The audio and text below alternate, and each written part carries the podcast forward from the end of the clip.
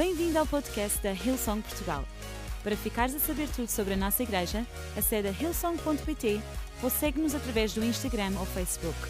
Podes também ver estas e outras pregações no formato vídeo em youtube.com.br hillsongportugal. Seja bem-vindo a casa. Então, o título da minha mensagem hoje é A Chave do Futuro. Escreve aí no chat, A Chave do Futuro. Diz à pessoa que está ao teu lado, A Chave do Futuro.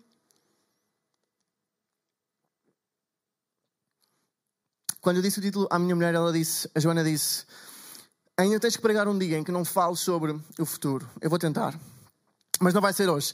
Então nós estamos com esta tensão entre onde estamos e para onde vamos. Se calhar tínhamos planos de ir de férias, se calhar tínhamos planos de continuar a progredir a nossa carreira, se calhar tínhamos planos de, como a Matilde, continuar a ter os seus amiguinhos na escola. Mas 2021 pôs um, um, uma pausa nesses planos e encontramos-nos entre as dificuldades à nossa volta e o futuro que Deus tem para nós. A tensão entre estar parado, digam lá, estar parado, e fazer progresso. Entre estar parado e fazer progresso. Mas sabes, eu e tu, nós, não somos as primeiras pessoas na história da humanidade e na história da Bíblia que estão a passar por este problema, que têm uma pergunta, uma questão no seu coração. Como é que eu vou chegar ao futuro que Deus tem para mim? Qual é que é o meu caminho para chegar ao meu futuro? Qual é que é o meu caminho para andar em frente? Qual é que é a chave do futuro? Qual é que é a chave da vida eterna? Como é que eu e tu vamos chegar ao futuro glorioso que Deus tem para nós? Então hoje quero falar rapidamente sobre três chaves para o nosso futuro e quero-te levar a uma passagem na Bíblia onde, onde Jesus interage com uma pessoa exatamente como eu e como tu, que lhe fez uma pergunta muito semelhante à pergunta que eu e tu hoje fazemos como é que vamos chegar ao nosso futuro? Então venham comigo ao livro de Marcos, no capítulo 10, a partir do versículo 17. Diz assim: Quando Jesus saiu dali e se pôs a caminho, correu para ele um certo homem chamado Francisco. Estou a brincar, não está na Bíblia, era só para. Pronto. Que se ajoelhou e perguntou: Bom mestre, que hei eu de fazer para herdar a vida eterna. Por outras palavras, qual é que é o caminho para o meu futuro? Qual é que é a chave para o meu futuro? E Jesus respondeu-lhe: Porque me chamas bom? Só Deus é bom e mais ninguém. Estas são aquelas frases de Jesus que nos passam assim um bocadinho ao lado, não percebemos muito bem a, a quem é que era dirigida. E depois ele diz algo que é super importante e que eu hoje quero frisar e focar neste ponto. Com certeza que sabes os mandamentos. Não mates ninguém, não cometas adultério, não roubes, não levantes falso testemunho, não enganes os outros, respeita o teu pai e a tua mãe. Então, em primeiro lugar, a primeira chave é a chave da nossa mentalidade. Nós, às vezes, enquanto cristãos, protestantes, evangélicos, quando Jesus fala acerca da lei, quando Jesus fala acerca dos mandamentos, é fácil para mim e para ti, às vezes, lermos assim este versículo super rápido, passar por cima e ir para o que é que ele vai dizer a seguir. Nós vivemos um bocadinho entre o legado da tensão entre graça e lei, entre favor e lei. E a lei para nós às vezes tem uma conotação negativa. A lei para nós é algo que nos causa estranheza ao ouvir, estranheza ao ler, e então ficamos sem saber muito bem o que fazer com as passagens em que Jesus, como aqui, fala sobre a lei, fala sobre os mandamentos. Mas eu hoje queria dar um pequeno contexto, uma pequena aula bíblica em casa sobre como é que a lei surgiu e porque é que Jesus neste momento invoca a lei. Então, a lei surge num período absolutamente fulcral da história do povo de Israel. O povo de Israel, o povo escolhido por Deus, encontrou-se escravo no Egito. O povo que Deus tinha escolhido a partir dos povos da terra para ser o povo que vivia consoante o Deus que tinha e ser uma cidade no topo do monte, ser a inspiração para os outros povos, para demonstrar o que é era ser uma comunidade que Deus abençoa, um povo que Deus abençoa, para que os outros povos pudessem chegar e ser abençoados e revelar assim o Deus que eles tinham. Este, este povo que Deus tinha levantado para ser a resposta, o sal, a luz da terra encontrou-se escravo de um outro povo, completamente desviado do seu propósito. E muitos de vocês sabem a história, mas em Êxodo 14, Deus faz algo absolutamente miraculoso num instante, entre aspas, num período de dias, semanas, Deus faz um milagre como há poucos que estão escritos na Sua palavra. Deus, através do seu poder, através da sua graça, através da sua mão protetora do seu povo, salva o seu povo inteiro. Estamos a falar de milhões de pessoas da escravidão do Egito e literalmente tira-os da escravidão para em direção à sua terra prometida. Faz o que nós chamamos o êxito Deus, através de um milagre incrível, salva o seu povo da escravidão do Egito. E assim que o povo entra no deserto, uma das primeiras coisas que Deus faz é trazer a lei. Em Êxodo 20, 1 e 2, Deus pronunciou depois as seguintes palavras: Eu sou o Senhor teu Deus, que te fiz sair do Egito, da terra da escravidão. E aí Deus dá os dez mandamentos e prossegue com a lei e prossegue com emoldurar o que é ser livre. Deixa-me dizer-te o seguinte: uma coisa é ser livre outra coisa é viver como uma pessoa livre. Deus libertou o povo de Israel da escravidão num instante, mas demorou uma geração a tirar a mentalidade de escravo do povo de Israel. O povo de Israel não era só escravo pelo facto de não ser livre na terra onde vivia, mas Deus, no deserto, demora 40 anos a tirar a mentalidade de escravo do povo. Foi mais rápido tirar o povo da escravidão do que tirar a escravidão do povo. Deus demorou 40 anos a ensinar uma nova forma de vida. Deus demorou 40 anos a implementar uma mentalidade nova para que o povo então conseguisse redirecionar a sua vida e ser tudo aquilo que Deus o tinha chamado para ser originalmente. A lei é a moldura que Deus criou para que o povo pudesse então, agora sim, viver na plenitude do seu propósito, viver na plenitude do seu futuro e ser o povo que inspirar o mundo. Uma coisa é ser livre, outra é viver livre.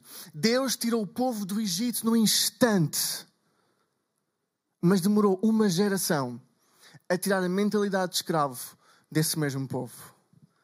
A lei não era apenas um conjunto de regras, era a moldura para a vida no seu futuro.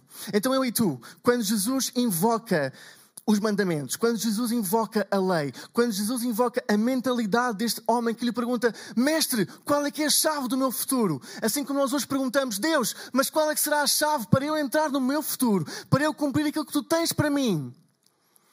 Jesus, Jesus hoje diz-nos a nossa mentalidade. Será que a nossa mentalidade é uma mentalidade de liberdade? Será que a nossa mentalidade é uma mentalidade de povo escolhido? De povo que sabe que tem um Deus que é o maior dos deuses, que é o nosso Deus? Será que é um povo que sabe que nós vivemos em vitória, que nós vivemos em saúde, que nós vivemos em prosperidade, porque o nosso Deus não há outro igual? Em 1 Coríntios, no capítulo 2 e 16, diz: Quem poderá conhecer o entendimento do Senhor? Quem será capaz de lhe dar conselhos? Mas nós temos o entendimento de Cristo, a mente de Cristo. Em João 8, 31, 32 diz: Disse então Jesus aos judeus que tinham acreditado nele: Se obedecerem fielmente ao meu ensino, serão de facto meus discípulos. Conhecerão a verdade e a verdade vos libertará velhos e novos, Young and Free que me estão a ouvir, Powerhouse que me estão a ouvir, Sisterhood que me estão a ouvir. Este é o momento de nós agarrarmos a chave da mentalidade. Este é o momento de nós olharmos para dentro e dizer: Hey, eu quero ter o futuro que Deus tem para mim, eu quero viver o propósito que Deus tem para mim e eu tenho de agarrar a chave da mentalidade. Eu tenho de viver como um filho de Deus, eu tenho de viver como alguém que percebe que Deus está no controle, que Deus tem todo o poder, que pode o mal chegar à minha tenda, mas que mal algum eu vou sofrer. E acreditar em nome de Jesus que as promessas que estão associadas à sua lei, as promessas que estão associadas aos mandamentos, nós vamos viver na nossa própria vida. É a altura de renovar a nossa mente, é a altura de eliminar o que está a mais, é a altura de ter sede da mente de Cristo, é a altura de ter uma mentalidade alinhada com o nosso futuro. Manda uma mensagem a alguém, é a altura de mudar de ideias. É a altura de mudar de ideias. É a altura de eu e tu começarmos a construir a nossa vida com o fundamento da mentalidade de Deus, da mentalidade de Jesus, de uma mentalidade que pensa mais alto, uma mentalidade que olha na cara dos desafios e prossegue em frente, uma mentalidade que acredita que o melhor ainda está para vir, uma mentalidade que diz: Eu posso estar a viver no deserto, eu posso estar a viver numa temporada de deserto, mas eu sei que o que está à minha frente é o propósito maior que Deus tem para a minha vida. Amém? Então, em casa, vamos a isso. Vamos abraçar uma mentalidade de reino, uma mentalidade que está alinhada com o nosso futuro e não uma mentalidade alinhada com as nossas dificuldades. Nunca vamos deixar que dificuldades temporárias façam danos permanentes na forma como nós pensamos. Mas vamos deixar que a mentalidade que vem de cima, a mentalidade que vem de Cristo, seja o motor, seja a locomotiva que nos ajuda a quebrar as, as dificuldades à nossa volta e a ir em direção ao nosso futuro. Se alguém concorda, ponham amém no chat. Então, este jovem ficou assim a olhar para, para Jesus: Uou, Ele foi direto ao assunto. Eu perguntei-lhe qual é era a chave do meu futuro ele perguntou-me logo como é que estava a minha mentalidade. Perguntou-me logo se eu estava a cumprir os mandamentos. Perguntou-me logo se eu estava a viver de acordo com o propósito e o plano que Deus tinha para mim. Mas este jovem foi corajoso e disse: Mestre, no versículo 20, desde pequeno que cumpro todos esses mandamentos. Jesus olhou para ele com amizade e afirmou-lhe: Ainda te falta uma coisa Vai, vende o que tens, dá o dinheiro aos pobres e terás um tesouro no céu. Depois, segue-me. Então, em segundo lugar, a segunda chave que nós precisamos é a chave do nosso coração. Diz à pessoa que está ao teu lado, a chave do teu coração.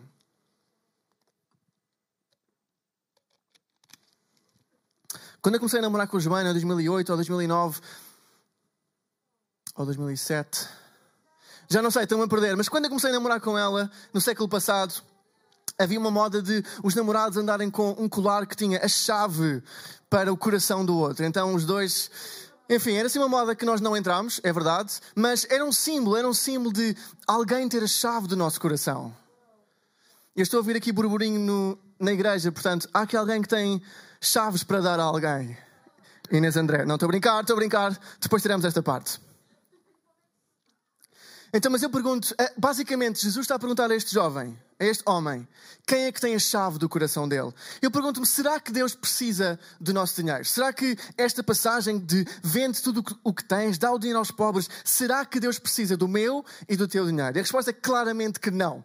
Em Salmos 50, 90, 9 a 12 diz, eu não te peço, Deus diz, eu não te peço nenhum dos touros, nem os cabritos que tens nos corais pois todos os animais dos bosques me pertencem, bem como os que se encontram nos altos montes, pois conheço bem as aves das montanhas e os répteis do campo que estão à minha disposição. Se eu tivesse fome, diz o Senhor, eu não precisava de te dizer: o mundo e tudo o que nele contém pertence-me. Então o nosso Deus é um Deus que não tem falta. O nosso Deus é um Deus que não precisa do nosso dinheiro. Então esta passagem não se, não se trata acerca de dinheiro, mas trata-se acerca do nosso coração. Em Mateus 6, 21, Jesus, Jesus diz também: Onde estiver a tua riqueza, aí estará o teu coração. Então Deus não precisa, nem quer o teu dinheiro mas Deus quer o teu coração. Deus quer ter a certeza que quem tem a chave do teu coração não é o teu namorado ou a tua namorada, mas que é Ele. Que Ele é o foco principal do teu coração. Que por Ele, eu e tu, estávamos dispostos a fazer os maiores dos sacrifícios. A definição de valor, ouçam bem agora, a definição de valor mede-se pelo montante ou pela quantidade que alguém está disposto a sacrificar por ele, ele ou ela. O valor que Deus tem na minha vida é medido pelo, pelo sacrifício que eu estou disposto a fazer por Deus. E este é o ponto que Jesus está a fazer com este jovem, com este homem que vem ter com ele. Ele pergunta-lhe: Ok, tu fazes os mandamentos, tu cumpriste a chave da mentalidade, mas no que toca ao teu coração, eu quero saber quem é que está em primeiro lugar. No que toca à tua devoção, no que toca à tua vida, no que toca à tua adoração, no que toca ao mais íntimo do teu ser eu quero saber quem é que está em primeiro lugar. E esta é a pergunta que eu e tu enfrentamos. Esta é a oportunidade que eu e tu temos de saber quem de facto é o dono do nosso coração, quem de facto tem a chave da nossa vida, quem de facto é o alvo da nossa adoração. O valor que algo tem para nós mede-se pelo quanto ou pelo como nós estamos dispostos a sacrificar por Ele. Este é um ano, igreja, que eu quero entusiasmar todos em nós realinharmos o nosso coração com o coração de Jesus, em realinharmos a nossa devoção com a devoção que devemos ter por Jesus. É tão fácil, às vezes, nestas temporadas de igreja online, a nossa devoção, o nosso compromisso, a nossa adoração se perder, se ficar mais fria, de perder o fogo que tinha, perder o ânimo que tinha. Nós, se calhar, quando era presencial, vínhamos a duas reuniões, vínhamos uma de manhã, vínhamos a uma à tarde, tínhamos um grupo de ligação, estávamos on fire para Jesus. E às vezes, com uh, a temporada à nossa volta, com as notícias que recebemos, se calhar é fácil deixar que passe uma semana em que só vemos uma vez, passar outra semana em que tivemos que ver Netflix, então não, não nos ligámos à igreja online. Às vezes é fácil, com o passar do tempo, com as decisões que nós vamos tomando, com os maus hábitos que vamos criando, a devoção que Jesus tem no nosso coração, de repente, desaparecer. E isso seria o pior que podia acontecer a mim e a ti. Porque essa é literalmente uma chave do nosso futuro. O nosso futuro caminha na direção do nosso coração. Em Provérbios 4, 23 diz: Sobre tudo o que se deve guardar, guarda o teu coração, porque dele procedem as saídas da vida. Noutras palavras, a direção da tua vida é determinada pela devoção do teu coração. Eu vou repetir. A direção da tua vida é determinada pela devoção do teu coração. Este é um ano, igreja, em que eu quero entusiasmar toda a gente que me está a ouvir a fazer deste o ano de louvar como nunca. Eu posso estar em casa, eu posso estar a ver pela televisão, mas eu vou tomar a decisão de entrar na presença de Deus. Eu vou tomar a decisão de levantar as minhas mãos em adoração. Eu vou tomar a decisão de cantar aquela letra como eu nunca cantei até agora. Eu vou tomar a decisão de ler a minha Bíblia, de ser fiel na minha leitura como eu nunca fui até agora, de abrir o meu coração, de me deixar ser transformado, de me deixar ser inspirado por Deus. Eu vou tomar a decisão de orar com fervor redobrado. Eu vou tomar a decisão decisão de falar para a atmosfera como eu nunca falei até aqui. Eu vou tomar a decisão de quando o fogo aperta à minha volta, a devoção do meu coração cresce também. E eu vou tomar a decisão de fazer de 2021 o ano em que o meu coração é rendido a Jesus, em que a minha vida é rendida a Jesus, em que aquilo que está no meu coração está alinhado com o meu futuro e que daí vai proceder as saídas da minha vida. Que nós possamos fazer de 2021 o ano da nossa devoção, a direção da nossa vida depende da devoção do nosso coração. E é isso que Jesus lhe perguntou. E a história continua e basicamente eu vou-vos ler o que é que aconteceu a seguir. Ele ficou triste com aquelas palavras, o jovem, o homem, e foi-se embora desgostoso, porque tinha muitos bens. Jesus voltou-se para os discípulos e disse-lhes: é muito difícil os ricos entrarem no reino de Deus. Os discípulos ficaram perturbados com aquelas palavras, mas Jesus acrescentou: Meus filhos, como é difícil entrar no reino de Deus. É mais fácil um camelo passar pelo fundo de uma agulha do que um rico entrar no reino de Deus. Os discípulos estavam cada vez mais admirados com o que ouviam e perguntavam uns aos outros: Nesse caso, quem é que se pode salvar? E Jesus olhou para eles e afirmou: O que é impossível aos homens é possível para Deus, porque tudo é possível para Deus. Então, em terceiro lugar, é a chave de fazer o impossível. Sabem, muitos de nós temos interpretado esta escritura que eu acabei de ler, como dizendo, comparando na interpretação de que é difícil para os ricos entrar no reino de Deus. Mas se continuarmos a ler, aquilo que Jesus estava a dizer é que a razão pela qual é difícil para os ricos entrarem no reino de Deus é porque, na verdade, entrar no reino de Deus é impossível para toda a gente. A vida cristã não é apenas difícil, a vida cristã é impossível. Mas o que é impossível aos homens, será que posso ouvir um amém? O que é impossível aos homens é possível para Deus, porque para Deus tudo é possível. Então eu hoje queria te relembrar que a terceira chave é a chave de fazer o impossível. A nossa vida não se deve limitar ao fácil e ao difícil. A minha e a tua vida não se podem limitar às circunstâncias. Nós não devemos ser limitados pelo que está à nossa volta, porque o Deus a quem nós servimos é o Deus dos impossíveis. Então a minha e a tua vida não é suposto serem difíceis. É suposto serem impossíveis. Será que alguém é encorajado por essa palavra? Sabem, nós na Austrália, nós fomos abençoados por Deus e na semana antes de nos mudarmos para a Austrália para estudar no Hillsong College durante três anos, nós recebemos uma oferta milagrosa e literalmente na última semana em que vivemos em Portugal, antes de nos mudarmos para a Austrália, a Joana e eu nós recebemos um presente que basicamente foi a quantia do segundo e do terceiro ano do college. Nós já tínhamos poupado as propinas do primeiro e aquele presente que nós recebemos foi literalmente a propina do segundo e do terceiro ano. Interpretámos como um sinal claro por Deus que devíamos ficar os três anos. Então, quando saímos daqui, tínhamos literalmente as propinas para os três anos do college. E Deus foi fiel. E nós pusemos aquele dinheiro numa conta bancária e literalmente nunca mais mexemos sem ser para pagar as propinas. Ao ponto de um dia eu estar a vir do college, fui trabalhar à hora do almoço, fui fazer tipo uma horinha e meia ao trabalho, voltei para o college outra vez e estava no autocarro e estava a pensar: Uau, que aventura incrível! E nós, esta semana, tínhamos tido uma semana em que a nossa conta corrente, a nossa conta normal, literalmente tinha chegado aos 17 dólares. Tirando o que estava na conta poupança, que era para pagar as propinas, em que nós não íamos mexer, todo o nosso outro dinheiro era 17 dólares. eu estava sentado no, no autocarro. Deus, que aventura absolutamente ridícula, incrível, maluca que nós estamos a viver. O que é que eu vou fazer com 17 dólares? Como é que eu vou pagar o autocarro e depois chegar a casa e como vamos às compras? Eu lembro-me de, nesse momento, ter olhado para baixo. E uma coisa tão simples aconteceu. Na minha cadeira estavam, já não, já não lembro bem, 2 euros e tal. Eu peguei nisso. E quando eu saí do autocarro, o bilhete do autocarro era literalmente o que eu tinha na mão. Eu entrei do autocarro, voltei para o college, assim que cheguei para a Joana, contei-lhe. E senti o Espírito Santo colocar algo no meu coração. Ele disse: Francisco, enquanto tu e a Joana viverem no propósito que eu tenho para vocês, nunca há de vos faltar nada. Nem sequer um bilhete do autocarro.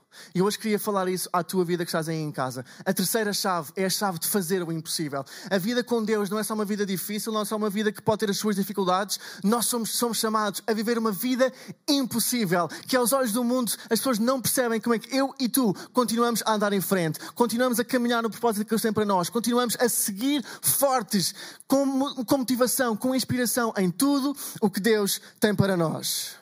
Eu hoje quero desafiar-te a olhar para 2021 como um ano em que tu, em casa, vais fazer o impossível. Vamos acreditar que impactar uma nação inteira não é só difícil, é impossível, mas que pela graça de Deus a nossa igreja vai continuar a crescer, os nossos auditórios vão continuar a estar cheios, novas localizações vão continuar a aparecer, grupos de ligação vão continuar a aparecer e a acreditar em nome de Jesus que vamos continuar a ver salvação, que vamos continuar a ver cura, que vamos continuar Deus a mover-se nos nossos auditórios como nunca até então. Eu quero profetizar aqui agora mesmo em nome de Jesus que este ano vai ser um ano de cura milagrosa. Situações de saúde em casa, aqui na equipa, quem sabe, em que o relatório médico é que é impossível, em que a ciência diz que é impossível. Eu este ano vou acreditar em nome de Jesus que nós vamos ver o impossível a acontecer e que vamos ter um exército, uma igreja que acredita que Deus pode fazer o impossível, porque para Deus nada é impossível. Nós, no próximo fim de semana, vamos ter a oferta Coração pela Casa.